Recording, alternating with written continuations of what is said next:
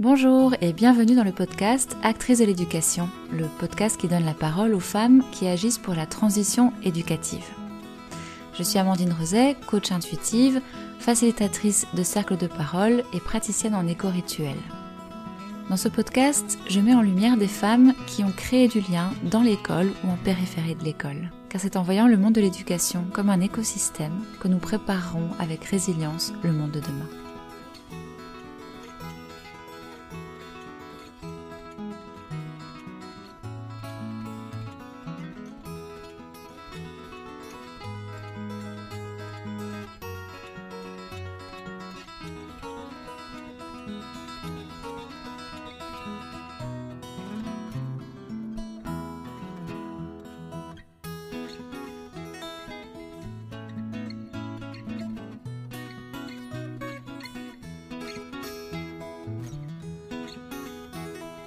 Émilie, tu es enseignante en école élémentaire euh, dans le 95, 95, donc euh, dans le nord de Paris, en REP+. Et euh, j'ai eu envie ben, de t'écouter dans ce podcast parce que tu es aussi la créatrice d'un podcast qui s'appelle Mes trucs de prof. Parallèlement, tu es aussi coach pour les profs, justement. Alors oui, euh, du coup oui, oui, oui, j'ai longtemps été, enfin je suis toujours euh, en tout cas enseignante, mais maintenant je fais plus de classe. Donc euh, je, suis, je suis formatrice concert pédagogique en, circonscription et effectivement coach professionnel et auteur du podcast Les trucs de prof. Alors Émilie, j'avais vraiment envie de t'entendre parce que bah, non seulement j'ai trouvé que ton podcast était très original et très intéressant puisque tu donnes des, astuces vraiment hyper concrètes pour, euh, pour les profs qui t'entendent. Et puis euh, voilà, j'avais envie d'entendre ton parcours, ce qui t'a amené à créer ce podcast. Euh, j'ai cru comprendre que tu étais musicienne aussi, donc en quoi cet aspect-là de ta vie ben, joue dans, dans, cette dans ce podcast, dans ton métier Quel est le lien avec tout ça? Mhm. Mon parcours, donc moi j'ai commencé à l'éducation nationale euh, à 19 ans en fait, j'étais assistante d'éducation pendant deux ans dans à l'époque ce qui s'appelait le plan de euh, lutte contre l'illettrisme. Donc euh, j'étais assistante dans des classes de CP pendant deux ans, puis j'ai passé le concours et que j'ai obtenu à 21 ans. Donc en fait j'ai commencé à 21 ans et j'ai toujours enseigné dans des, écoles, dans des écoles en, en éducation prioritaire et puis euh, surtout en élémentaire, parce que d'ailleurs euh, j'ai pas fait de maternelle en fait à part dans mes stages de formation initiale. Et puis en 2014, j'ai passé le ce qu'on appelle le CAFIPEMF euh, ici, c'est-à-dire la certification pour être enseignant formateur. Donc, je suis formatrice depuis 2014 et donc dans ce cadre-là, j'accueillais dans ma classe des, des enseignants euh, débutants euh, en observation, etc. Et j'étais euh, déchargée une journée par semaine pour aller faire des suivis de professeurs stagiaires. Et puis, du coup, dans mon parcours, euh, ah, il, y a, y a plein de trucs qui me viennent en tête en même temps. Du coup, dans mon parcours après ça, ce, qui, ce dont je suis obligée de parler pour pouvoir aborder la suite, c'est que j'ai euh, au bout d'un moment euh, eu un, fait un, burn, un burn-out hmm. qui m'a fait un peu euh, tout remettre en question et tout questionner. Pourquoi? Pourquoi je faisais ça? Est-ce que je voulais continuer? De quoi j'avais besoin? Enfin, du coup, remettre à plat un peu. Bon, ça allait aussi de pair avec un questionnement sur moi-même par ailleurs et, et un travail sur moi. Euh, et donc, euh, voilà, à ce moment-là, euh, je pense qu'il y avait plein d'aspects dans, plein d'aspects dans la vie pro et la vie perso qui se sont mélangés à ce moment-là pour que j'en arrive là. Mais, mais en tout cas, ça m'a permis de, de, de mieux savoir ce que je voulais faire, quel impact je voulais avoir, euh, euh, où je voulais être, comment je voulais y être. Euh, voilà, euh, et de savoir de quoi j'avais besoin au niveau professionnel ou au niveau personnel aussi, mais au niveau professionnel en tout cas pour, euh, ben, pour pouvoir me sentir bien. Et donc voilà, donc à ce moment-là, j'avais décidé de quitter l'éducation nationale. Ah voilà, et puis j'ai commencé ma formation de coaching professionnel en me disant que ben, je voulais accompagner les gens. Je savais pas trop si c'était juste les enseignants ou tout le monde, mais accompagner les gens dans cette ben, découverte de soi, meilleure compréhension de soi, meilleure connaissance de soi, et notamment les enseignants, parce que parce qu'il me semble que c'est quelque chose qu'on a voilà, qu'on n'a pas l'habitude de travailler, qui est nécessaire. Et donc, euh, je le constate encore plus aujourd'hui. Et donc, aujourd'hui, où j'en suis, c'est donc finalement, je n'ai pas quitté l'éducation nationale parce que les choses se sont déroulées de telle sorte que, en termes de, de, de, synchronicité ou de calendrier, euh, finalement, euh, la rupture conventionnelle que j'avais demandé a tardé. Donc, j'ai essayé autre chose. Et donc, j'ai pris un poste de, de conseillère pédagogique et il se trouve que ça me convient très bien pour le moment et que ça se nourrit aussi beaucoup de ma posture de coach et que ça en même temps que ça nourrit aussi beaucoup euh, le contenu que je peux partager dans le podcast que j'avais commencé déjà bah, avant mon burn-out et qu'en fait en ce moment tout, tout, tout se mêle pour le moment à merveille je ne sais pas où j'en serai dans deux ans mais en tout cas aujourd'hui ça me convient comme ça Hmm. Euh, et, et, je me sens alignée du coup avec euh, mes besoins et avec euh, mes envies. et voilà, je, je sais mieux me mettre des limites quand j'ai besoin de mettre des limites ou ne pas en mettre quand je sens que voilà que parce que je fonctionne un peu comme ça quand je sens que j'ai de l'engouement envie et que je suis motivée par quelque chose bon ben voilà je sais que je peux y aller à fond enfin voilà tu as une, euh, une, vraie connaissance de toi, de ton énergie. Euh, Exactement. Comment ça fonctionne. Hmm. Et donc, avant, ce n'était pas le cas, si j'ai bien compris. Ben, avant, c'était. Non, en fait, effectivement, maintenant, c'est la première fois que, je mets des mots dessus, je crois.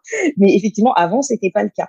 Avant, c'était pas le cas. Et je pense, comme beaucoup d'enseignants, parce que du coup, que j'observe maintenant, avant, euh, je me calais, en fait, sur le rythme du calendrier scolaire Hmm. sur euh, le, le, rythme de l'école. Euh, euh, c'était, enfin voilà, école at first, on va dire ça comme ça. Il y a un rythme intense. Ouais, qui a un rythme intense et donc tout gravité autour de ça. En fait, c'est-à-dire que je me revois à, à, certains moments, par exemple, euh, à laisser mon mari aller au parc avec les enfants et ne pas y aller parce que j'avais du travail pour le lendemain.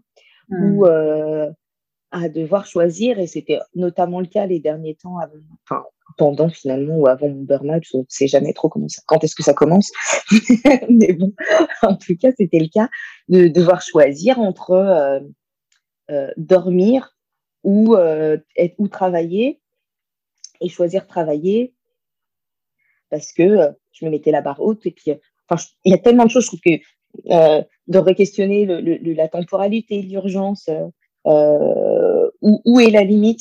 Où est-ce que c'est suffisant? Euh, euh, Où est-ce que je creuse? Et donc, du coup, voilà. oui, effectivement, avant, c'était, j'avais pas forcément conscience de mes besoins même physiologiques, c'est-à-dire, voilà, je pouvais ne pas aller aux toilettes. Mmh. pendant toute la journée, alors que mmh. j'avais envie d'y aller dès 10 heures le matin, mmh. mais parce que les, le reste passait avant. Mhm. Donc, je ne sais pas si c'est le cas de tous les enseignants, mais je pense que c'est le cas de beaucoup d'enseignants et beaucoup d'enseignantes. En tout cas, c'est un problème euh, aussi de, de, société. Pardon de t'interrompre, c'est aussi un problème de société qui fait que on a pris cette tendance de de bah, de pas écouter son propre rythme physiologique et plutôt de se brancher sur le rythme externe. Exactement. le cas de l'enseignement, c'est très intense. Ouais je me souviens, enfin, c'est anecdotique, mais euh, il y a quelques années, j'ai eu un accident euh, domestique euh, à l'œil et et donc j'avais l'œil concrètement l'œil l'œil ouvert, je me suis opéré de l'œil. Mais bon, je venais de de recevoir, de m'ouvrir l'œil en cassant un mur. Et donc, j'avais l'œil, on attendait les secours. Et le, le, premier truc que j'ai dit à mon mari, c'est appelle, euh, appelle ma collègue, euh, dis-lui de valider ma commande euh, de matériel pour l'année prochaine parce que la limite c'est demain. voilà. du coup, j'étais. Je pense que c'est tout à fait. oui, enfin, je trouve que, que, ça illustre tout à fait un peu le, le, le, le sens des priorités que j'avais à ce moment-là. C'est-à-dire que j'étais en train de perdre mon œil et en même temps, j'avais l'esprit là, quoi, dans, dans l'école. Ouais, ouais. Ouais, ça me rappelle quand j'étais enceinte de mon premier, euh, j'étais j'étais très inquiète pour mon remplacement, par exemple, pour euh, mes congés, mon remplacement. Et je pense que c'est une question qui revient souvent pour les, les profs euh, enceintes. Euh, et qui va me remplacer, et comment, et comment devenir mes élèves, et puis ça va mettre dans l'embarras mes, mes collègues. a posteriori, tu te dis, mais c'est absurde, quoi. Ouais. ouais. Et, et tu vois, pendant, quand, quand je me suis arrêtée pour mon burn-out, bon, assez rapidement, j'avais décidé d'arrêter, de, j'ai enfin, assez rapidement, euh, comment dire, je suis passé au-dessus de certains sentiments. Euh, mmh. ben, c'est bon, je vais arrêter, je vais faire autre chose. Mmh. Euh, très vite, j'ai entamé ma formation de coaching, etc. Mais par contre, il y a un sentiment qui a perduré assez longtemps et qui n'a et que finalement, je pense que je n'ai pas combattu, mais c'est le calendrier encore une fois qui a fait que ça s'est arrêté c'est la culpabilité de laisser mes élèves, de laisser mes collègues en, difficulté, de ne pas revenir, euh, de ne pas finir l'année. Et en fait, euh, je pense que je l'ai, enfin, je l'ai pas complètement euh, guéri enfin, sur le moment. C'est une fois que l'année a été terminée que j'ai je me suis complètement hmm. détendue en me disant bon bah ok ça y est l'année est terminée tu vois bien qu'ils ont fini l'année ils ont une remplaçante bon bah voilà enfin euh, ça a été géré. Mais par contre, ce petit sentiment de culpabilité vis-à-vis des élèves, des parents, des collègues, etc., euh, euh, a perduré quand même. Bah, on dit souvent que les personnes qui, tombent en burn-out, ce sont des personnes hyper consciencieuses en fait. C'est pas les c'est pas les personnes les plus détachées de leur boulot, les plus je m'en foutistes entre guillemets. C'est celles vraiment qui sont à fond dedans ça me rappelle euh, aussi, ça me fait penser euh, à bah, cette thématique qui revient souvent en coaching, qui est euh, bah, l'équilibre vie pro vie perso, qui, ben, quand elle est amenée et demandée, est souvent une, une recherche d'équilibre temporel.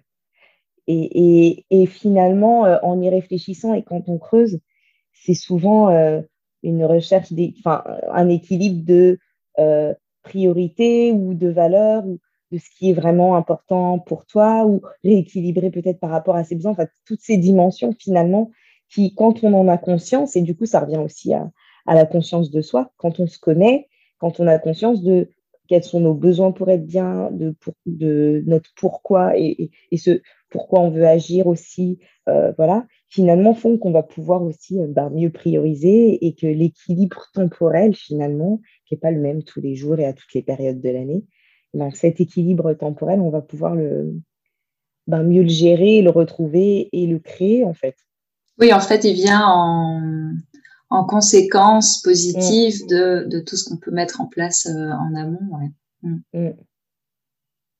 Et puis, je crois que, ouais, en, rétrospectivement, par rapport à, on va dire, puisqu'on parlait de la moi avant burn-out, euh, au-delà de la conscience de soi, c'est même l'écoute de soi. C'est-à-dire qu'une fois que tu as conscience de, de, ce que tu es et de tes besoins, il faut aussi euh, pouvoir s'écouter. Mmh.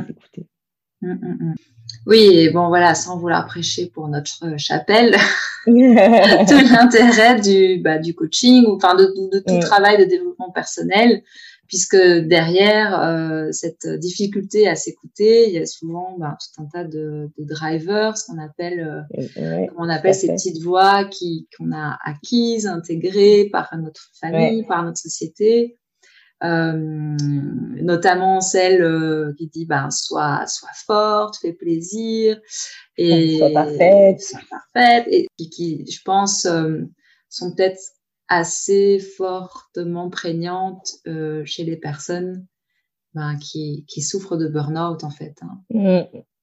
Oui, bah, tout à fait. moi, j'avais un, un, fait plaisir et un soi parfait assez fort. Donc, mmh. euh, du coup, mmh. peut-être euh, on retrouve, tu vois, dans ce que je disais tout à l'heure, cette, cette propension à se suradapter, se suradapter au détriment de soi aussi. Ouais qui a une superbe qualité professionnelle. Enfin, je pense que les personnes qui ont ce driver justement soient parfaites, adapte-toi, fais ton mieux. Enfin, c'est des, c'est des, c'est les employés modèles. Tout, toute boîte euh, et l'éducation nationale euh, aussi euh, rêverait d'avoir que des gens comme ça.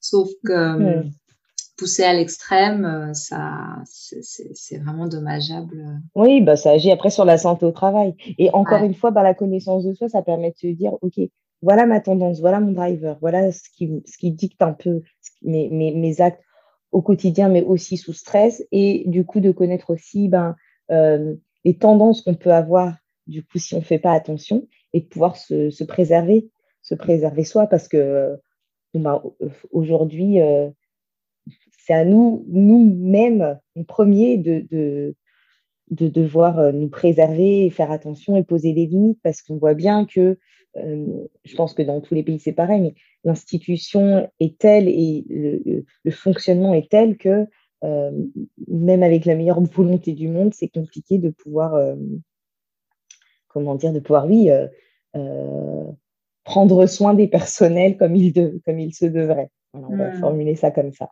Mmh. Oui, je pense que c'est certainement ce que tu dis aussi à tes, aux personnes que tu accompagnes en coaching. Il y a aussi une idée de, de, de pérennité. Enfin, moi, j'aime beaucoup les, les principes de la permaculture, cette idée de permanence. Et c'est vrai qu'on peut avoir cette conscience de la classe de, de nos élèves d'aujourd'hui.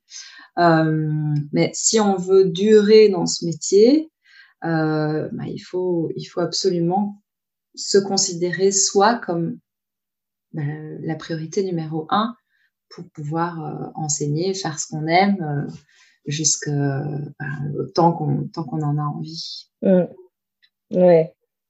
J'aime bien euh, ta comparaison avec la permaculture parce que c'est vraiment ça.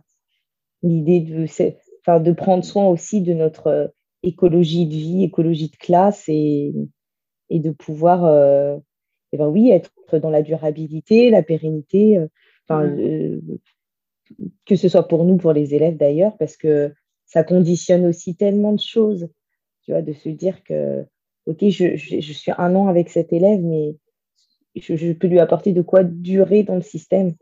Et, et de quoi a-t-il besoin, cet élève, pour durer dans le système et pour durer à l'école et pour, et pour continuer d'être là, continuer d'apprendre? Mmh.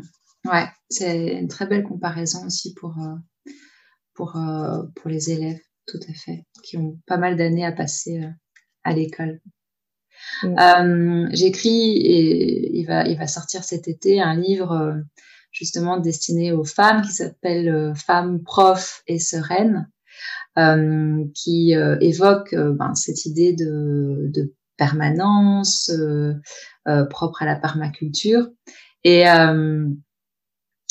et, et, je trouve ça très très beau ce que tu dis de se centrer sur les élèves aussi, enfin, que notre mm. notre propre bien-être permet par modélisation ou toute autre chose, de, de, transmettre énormément aussi aux élèves qui doivent, comme tu dis, bah, durer dans cette, euh, dans, ce, dans cette phase d'apprentissage.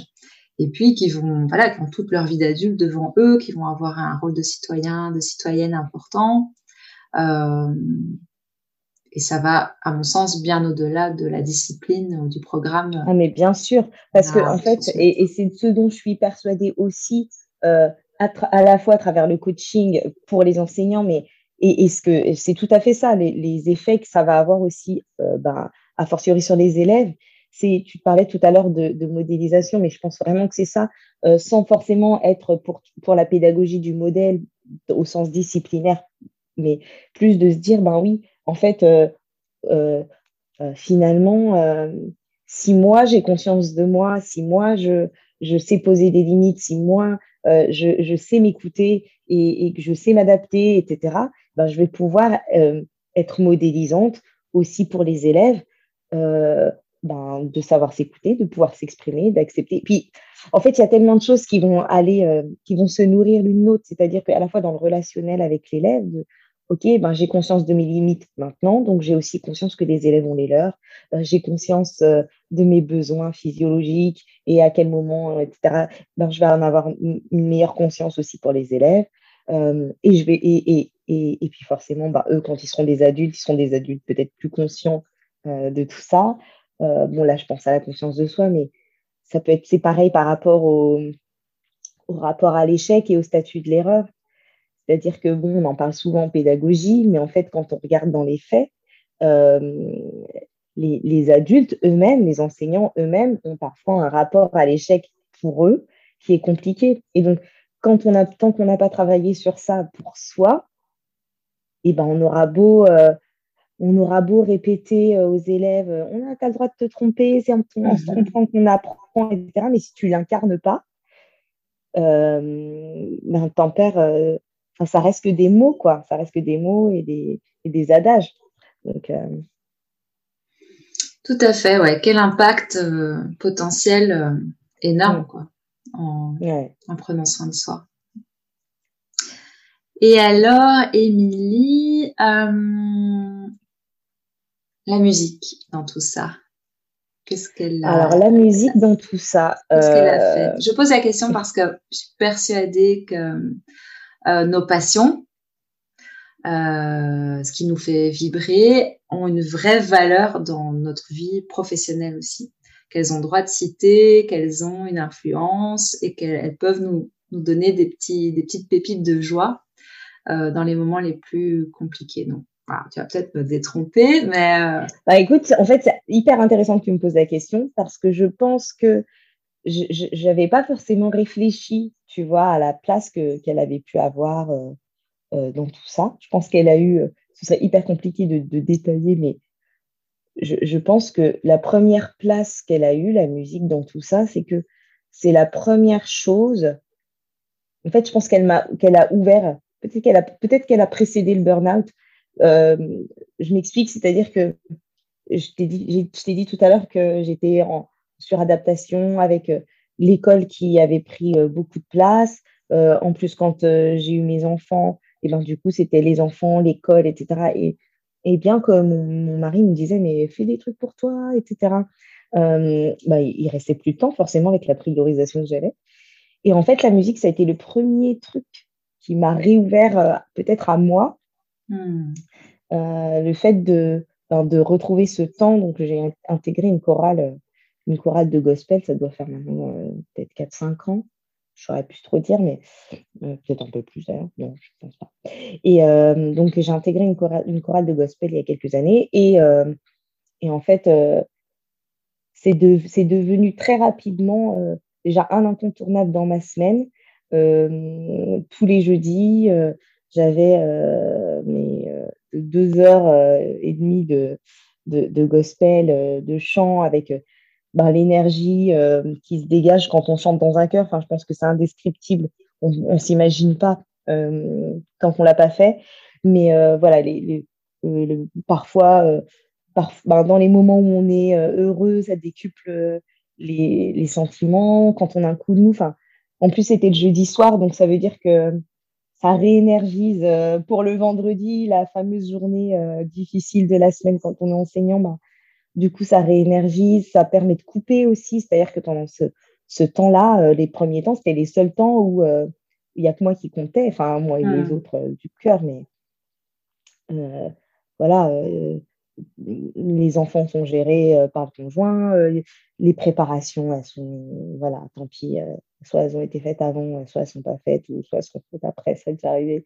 Mais, mais voilà, et donc la musique, elle a eu ce rôle-là, je pense. Après, elle a été aussi euh, hyper présente dans ma pratique euh, depuis le début. J'ai mené beaucoup de projets. Euh, en plus, j'ai longtemps travaillé avec une amie en binôme pendant 12 ans bah, qui partageait aussi cet amour de la musique et avec laquelle on a grandi dans le métier, etc. Et, je pense que d'ailleurs, le fait d'arrêter de, travailler ensemble a aussi contribué au burn-out après. Mmh. Mais, et donc voilà, on a fait pas mal de projets musicaux, que ce soit euh, hors et dans, hors la classe, c'est-à-dire après le temps scolaire ou sur le temps scolaire, euh, projet choral, euh, spectacle musical, jazz, tout ça. Donc ça aussi, ça, voilà, c'était un peu un angle. Je me rends compte après coup que tout le monde n'a pas. Mm. Et, et puis,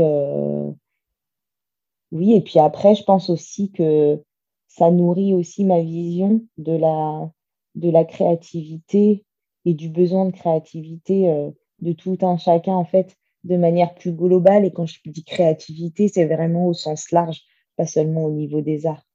Mhm. Ouais, la créativité euh, qui est euh, cette capacité à imaginer euh, et à créer de nouvelles idées à partir de, de choses. Et, je trouve que c'est important, exactement. Je trouve que c'est important en fait de remettre ce sens-là sur le mot créativité parce que je pense que euh, on a besoin d'avoir conscience. Tout le monde est créatif, mais je pense qu'on a besoin d'avoir conscience qu'on l'est. Et comme ça reste cloisonné aux arts dans la tête de beaucoup de personnes, il y a beaucoup de personnes qui ne se sentent pas créatifs, qui ont l'impression de ne pas être créatifs, de oh, moi je ne suis pas quelqu'un de créatif. Alors que je ne saurais pas comment euh, l'expliquer, c'est que, c'est que c'est que mon avis finalement, qui est sûrement partagé par beaucoup de personnes, mais je n'ai pas de, de source scientifique qui pourrait le prouver.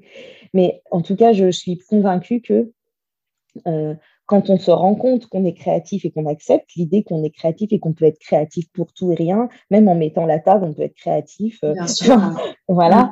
Euh, et ben du coup, on s'autorise aussi à l'être de plus en plus et on développe cette créativité. Et oui, on n'est pas obligé d'aimer les arts ou d'aimer dessiner ou d'aimer chanter, mais qu'on peut être, on peut, on peut être créatif à toute heure de la journée et euh, à commencer par euh, trouver un itinéraire bis pour éviter les embouteillages ou, ou euh, voilà, et, et, ça fait du bien aussi de se sentir créatif et de sentir qu'on peut l'être. Ça donne une vraie une vraie pulsion de vie dans tout ce qu'on fait et, et, ça mm. peut vraiment participer à, au bien-être quoi clairement mm. Et à, à réenchanter sa classe réenchanter son son travail, réenchanter sa vie. Mm. Et tu vois ce que tu là, ça me fait penser aussi que d'accepter l'idée d'être créatif et que du coup chacun a ses propres idées, etc.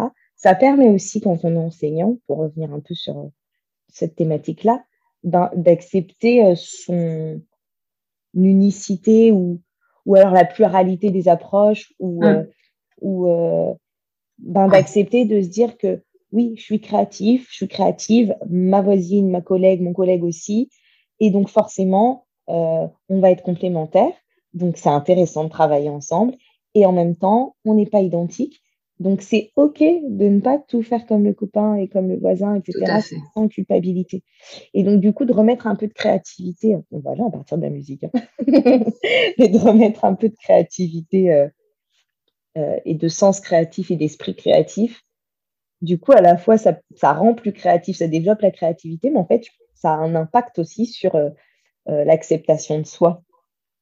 Ouais, donc euh, il y, a tout un travail de remise en question, de déconstruction de ces croyances qui, est important pour toi. Ouais, ouais.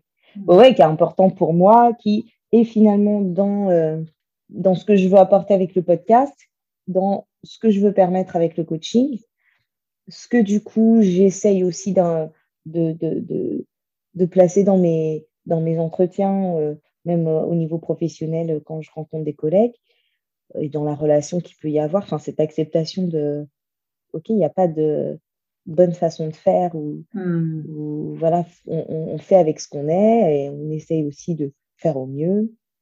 Et, et oui, et je pense qu'en plus, c'est ce qui est nécessaire parce que souvent aussi, c'est-à-dire que quand j'ai la casquette de formatrice, et eh ben parfois il y a des choses bon, bah, que j'ai envie de faire passer parce que c'est moi ou parce que quand même euh, au niveau des, des, sciences de l'éducation ou de la pédagogie, bon bah, ça a fait ses preuves. Mais parfois, ce qui fait obstacle en fait à ce que les personnes puissent s'approprier quelque chose qu'on leur apprend, qu'on leur propose, etc. Et eh ben c'est ben, l'état d'esprit, euh, c'est euh, la manière dont les gens euh, prennent ce qu'on leur apporte et comment ils le positionnent par rapport à eux. Donc parfois, ben, euh, peut-être de se sentir euh, jugé ou alors d'avoir justement l'impression qu'il faut être à un certain niveau pour. Et du coup, je ne sais pas comment l'exprimer. C'est ça. Et puis parce que c'était aussi, il y a une espèce de, ben, de pensée binaire, donc, et, pas de complémentarité parfois. C'est-à-dire de se dire, si on m'apporte quelque chose qui est différent de ce que je fais, ça veut dire que ce que je fais, c'est pas bon. Mm. Et, et, alors que non, c'est peut-être que ce que tu fais, c'est bon dans tel cas, mais qu'il y a aussi autre chose qui peut être intéressant, ou que peut-être que la personne qui t'apporte quelque chose, elle n'a pas conscience du, du positif qu'il y a dans ce que tu fais déjà, et que tu, que tu prends, tu prends pas, mais tu vas peut-être trouver une façon de, de, de, de, faire évoluer ce que tu faisais déjà. Euh, parce que des fois, on fait des trucs qui ne nous conviennent pas tout le temps ou qui ne conviennent pas à tous les élèves. Enfin bref, tout ça pour dire que je pense que euh, cette conscience de soi, cette conscience de la diversité, cette, avoir conscience que je peux être différent des autres, que je peux m'améliorer, que euh, euh, je peux toujours avancer, etc., et eh ben, fait que on accueille les choses différemment, comme, que ce soit comme à l'image du, du statut de l'erreur et de la vision de l'échec dont on parlait tout à l'heure, ou de comment on reçoit la formation, ou les feedbacks, ou euh, de comment on collabore avec les gens. Tu vois, finalement, euh, d'avoir conscience de, de, de, de la possibilité d'être différent et de la complémentarité que ça, que ça, que ça peut nous apporter, de l'intérêt que ça peut avoir. Peut-être qu'il y a des gens qui sont plus euh, favorables au travail d'équipe qu'ils ne l'ont été, parce qu'il y a aussi beaucoup de personnes, enfin beaucoup, non, beaucoup, c'est une généralité là, mais il y, a, il y a des personnes qui, euh, qui, euh, ben, qui ont peur d'échanger, de peur qu'on leur pique leurs idées, ou alors euh, de peur de partager quelque chose qui n'est pas à la hauteur du voisin, ou et du coup qui finissent par, par moins travailler ensemble avec tout un tas de, de, peurs et de croyances, et sans pouvoir s'offrir. Enfin, moi, j'ai travaillé 12 ans de je le disais avec, avec mon amie Elodie. Bah, quand, je pense que quand on n'a pas connu ça, le, de brainstorming à plusieurs cerveaux, euh, ce qui peut émaner de, des idées, enfin, des idées de chacun, et puis parfois ton idée, euh, ta première idée que tu pensais géniale, elle est pas tip top, sa première idée qu'elle pensait géniale, elle est pas tip top, et finalement tu as une troisième idée qui est euh, encore meilleure que les deux premières. Enfin, voilà, c'est ce moment-là de, de, création à plusieurs. Mmh. Ben, voilà, ouais, c'est très intéressant ce que tu dis, ouais. Très intéressant de la beauté de, de, ouais, de la mmh. coopération, de la collaboration. Et j'avais envie d'ajouter quelque chose euh, par rapport aussi. À, donc, il y a, effectivement, il y a, il y a des personnes qui sont un petit peu dans cette résistance, mais il y a aussi d'autres personnes, euh, et, et, je me reconnais plutôt dans celle-là, qui sont dans une perpétuelle recherche de la bonne méthode, de la bonne pédagogie. Moi, voilà, ça, c'était ma manière d'être prof. Et, euh, et donc, qui, qui vont jamais euh, accepter aussi que il n'y a pas une bonne méthode, mais juste euh, celle avec laquelle ils se sentent bien. C'est peut-être celle-là qu'il faut approfondir, examiner, comparer avec d'autres collègues, etc. Et ça, j'avais envie de le dire aussi parce que je pense que c'est aussi une question de confiance. Comment se faire confiance dans, mmh. ouais, dans, dans... Se, ouais, se faire confiance alors moi, je me reconnais un peu dans ce que tu décris et, et, pas complètement non plus. Ce serait peut-être encore une autre catégorie. Mais euh, j'ai l'impression que, en fait, euh, comment dire ça? J'avais confiance en fait. C'était pas un problème de confiance, mais de, de, de ne pas pouvoir s'arrêter. C'est que pour moi, la connaissance est un puissant fond Hmm. La perfection n'a pas de plafond et donc de sans cesse repousser la barre. Hmm. Et donc euh, de m'être aussi épuisé à ça, épuisé à tout le temps, tout le temps réinventer, réinventer et repenser des choses auxquelles j'ai déjà pensé depuis 15 ans, tous les ans, de ne pas être capable de euh, reprendre quelque chose de déjà construit tel quel. Donc hmm. ça veut dire que euh, là où les premières années, je m'étais peut-être dit, bon, bah, c'est normal, euh, on commence, on crée, etc.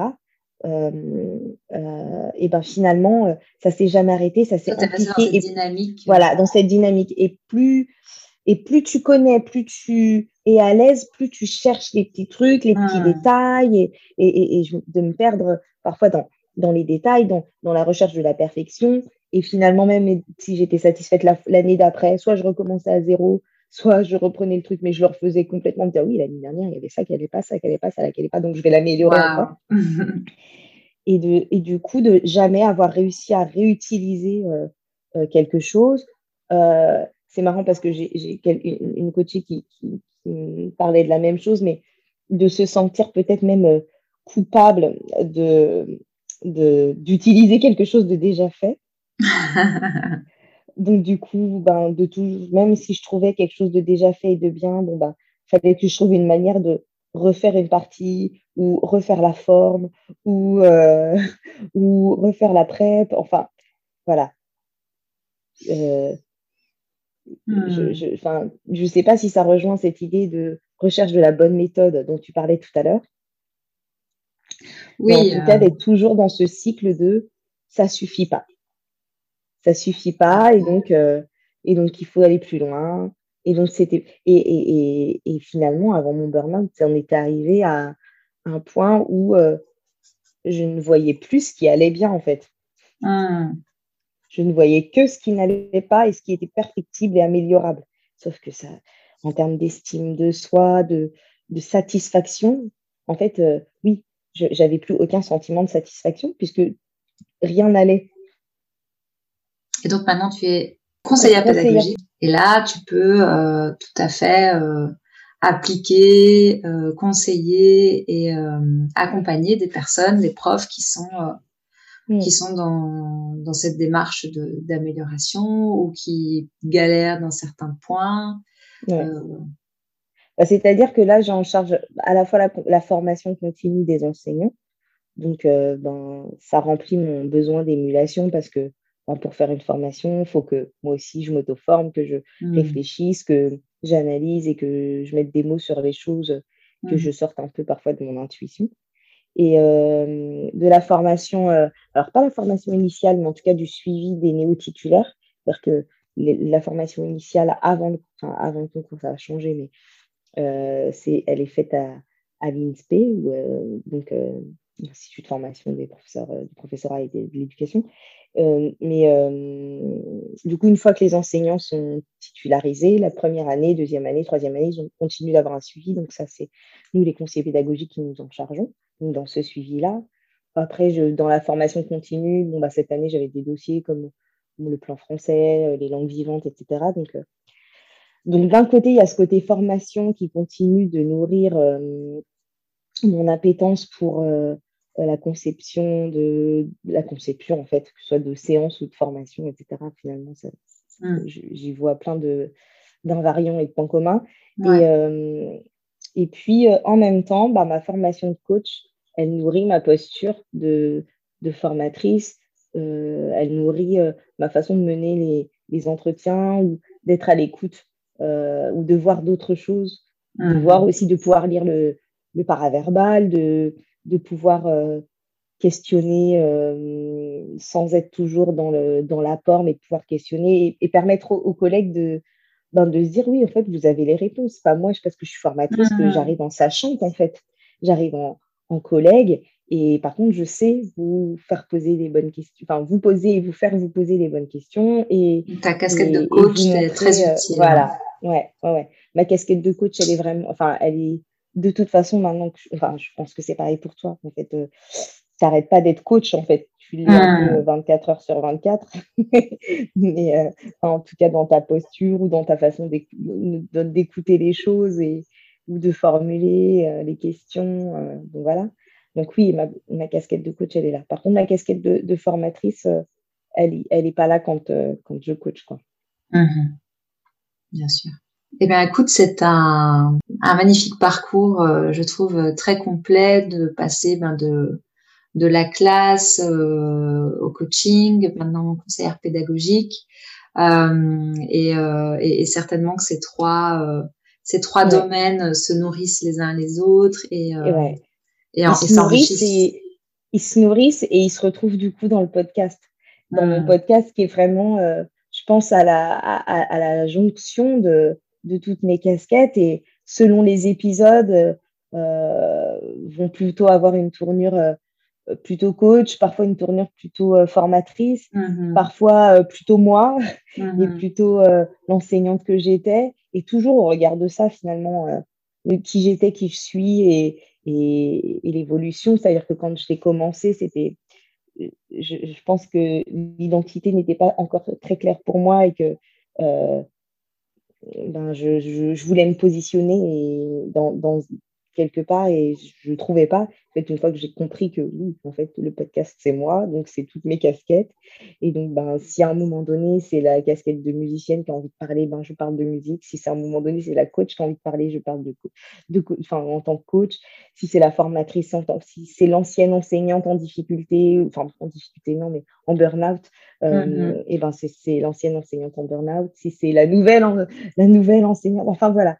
Le, le, podcast, je trouve que bah, c'est ma voix, c'est mes pensées, euh, libres de toute euh, injonction et, et, de toute euh, commande institutionnelle. C'est-à-dire que voilà.